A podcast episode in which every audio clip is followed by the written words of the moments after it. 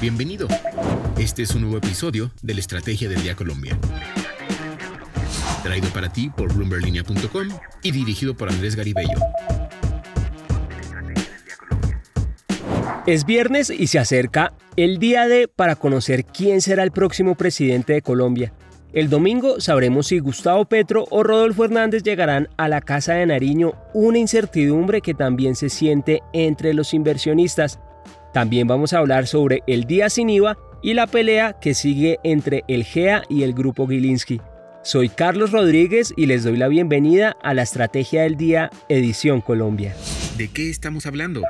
Hablamos de la incertidumbre que rodea la campaña electoral que entra en sus últimos días. El domingo el país sabrá quién, entre Rodolfo Hernández y Gustavo Petro, será el próximo presidente de la República. Las dudas no solo están en las votaciones, pues las encuestas han mostrado que será una elección de infarto, sino también en los mercados. Quien gane enfrentará dificultades. Los planes de los candidatos podrían ser difíciles de aplicar en su totalidad debido a la rigidez del gasto del gobierno y a las dificultades políticas para aumentar los impuestos, según un informe de Fitch Ratings. La calificadora de riesgo aseguró que quien pase a ocupar la Casa de Nariño se enfrentará a presiones de gasto para, por ejemplo, mantener los precios de los combustibles y aumentar el salario mínimo. Fitch analiza que la elección de Gustavo Petro puede conducir a un ajuste en los objetivos de política económica y la de Rodolfo Hernández a una incertidumbre política significativa, por su parte, Moody's confía en que el control de las instituciones limite cambios radicales en el país, aunque la calificadora considera que será necesaria la creación de consensos para promover reformas estructurales. Recuerde que los puestos de votación abrirán a las 8 de la mañana en todo el país y cerrarán a las 4 de la tarde. Una vez el reloj marque esa hora, los jurados de votación empezarán el escrutinio para conocer quién será el próximo presidente. Lo que debes saber. Ahora, cuatro datos para comenzar este viernes. El primero, la Teremia amanece en 3.912 pesos con 15 centavos. El segundo, la pelea entre Jaime Gilinski y el grupo empresarial antioqueño por el control de las empresas del conglomerado está en uno de sus momentos más candentes. Esta semana ya les comentamos que Gilinski le solicitó al revisor fiscal de Sura convocar a una asamblea extraordinaria para decidir la participación de la compañía en la OPA que el mismo banquero lanzó por el grupo Argos. Pues bien, la respuesta del GEA a la petición de Gilinski fue convocar a otra asamblea extraordinaria de accionistas, pero para elegir otra junta directiva en Sura. La reunión fue convocada para el próximo miércoles 22 de junio. Recordemos que esta semana ya se había dado el ingreso de Ángela Tafur la tercera cuota de los Gilinski en la Junta de Sura, que ahora podría volver a cambiar de miembros. El tercer dato. Hoy se celebra el segundo día sin IVA y la expectativa de los comerciantes es alta, pues según Fenalco se esperan ventas que estén entre los 9 billones y los 10 billones de pesos. Tengan en cuenta que los descuentos de esta jornada aplican para compras tanto en establecimientos físicos como en canales digitales cuyas ventas se calculan que pueden sobrepasar los 700 mil millones de pesos. Y el cuarto dato, la inflación y la baja disponibilidad de vehículos provocada por la escasez de materiales está llevando casi que a la extinción al carro nuevo sobre los 30 millones de pesos en Colombia, pues los precios de los vehículos más básicos entre las marcas más vendidas están entre los 48 millones y los 51 millones de pesos.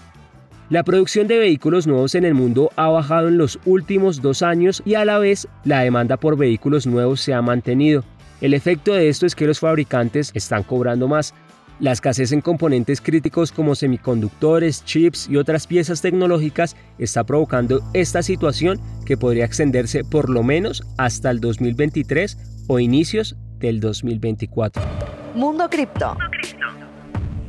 El invierno llegó definitivamente al mundo cripto. Esta semana, después de que se disparara la aversión al riesgo ante los temores de una recesión económica, los precios de la industria prácticamente colapsaron llevando al Bitcoin a rozar los 20 mil dólares. Una situación completamente diferente a la que se veía en noviembre del año pasado cuando el activo digital cotizaba por encima de los 65 mil dólares. El mercado bajista ha entrado en su fase más profunda y oscura según los estrategas de Glassnode. Este invierno cripto sigue afectando a las empresas y Coinbase, el mayor intercambio en Estados Unidos, anunció que despedirá al 18% de su personal. Para los seguidores del Bitcoin, los números redondos suelen ser una obsesión y muchos de ellos están fijando su atención en la barrera de los 20 mil dólares. Sin embargo, los más experimentados están atentos a una cifra más importante, los 19.511 dólares. La criptodivisa alcanzó ese máximo durante su último ciclo alcista en 2017, que se produjo a finales de ese año. En sus aproximadamente 12 años de historia comercial, el Bitcoin nunca ha caído por debajo de los máximos de su ciclo anterior. Una posible caída por debajo de este nivel podría provocar la capitulación de muchos inversores que han comprado y mantenido la criptomoneda sin importar lo que suceda en los mercados, pero que ahora podrían empezar a dudar de sus inversiones. Para seguir al tanto de las elecciones de este domingo, los invito a que visiten bloomberglinea.com y a seguir nuestras redes sociales. Suscríbanse a este podcast y regístrense a nuestra newsletter diaria Línea de Llegada para conocer el cierre de los mercados. No olviden que acá está la información independiente que une a América Latina. Nos escuchamos la próxima semana y no olviden salir a votar. Esta fue la Estrategia del Día Colombia dirigido por Andrés Garibello, producido por Arturo Luna y Daniel Hernández. Que tengas buen día.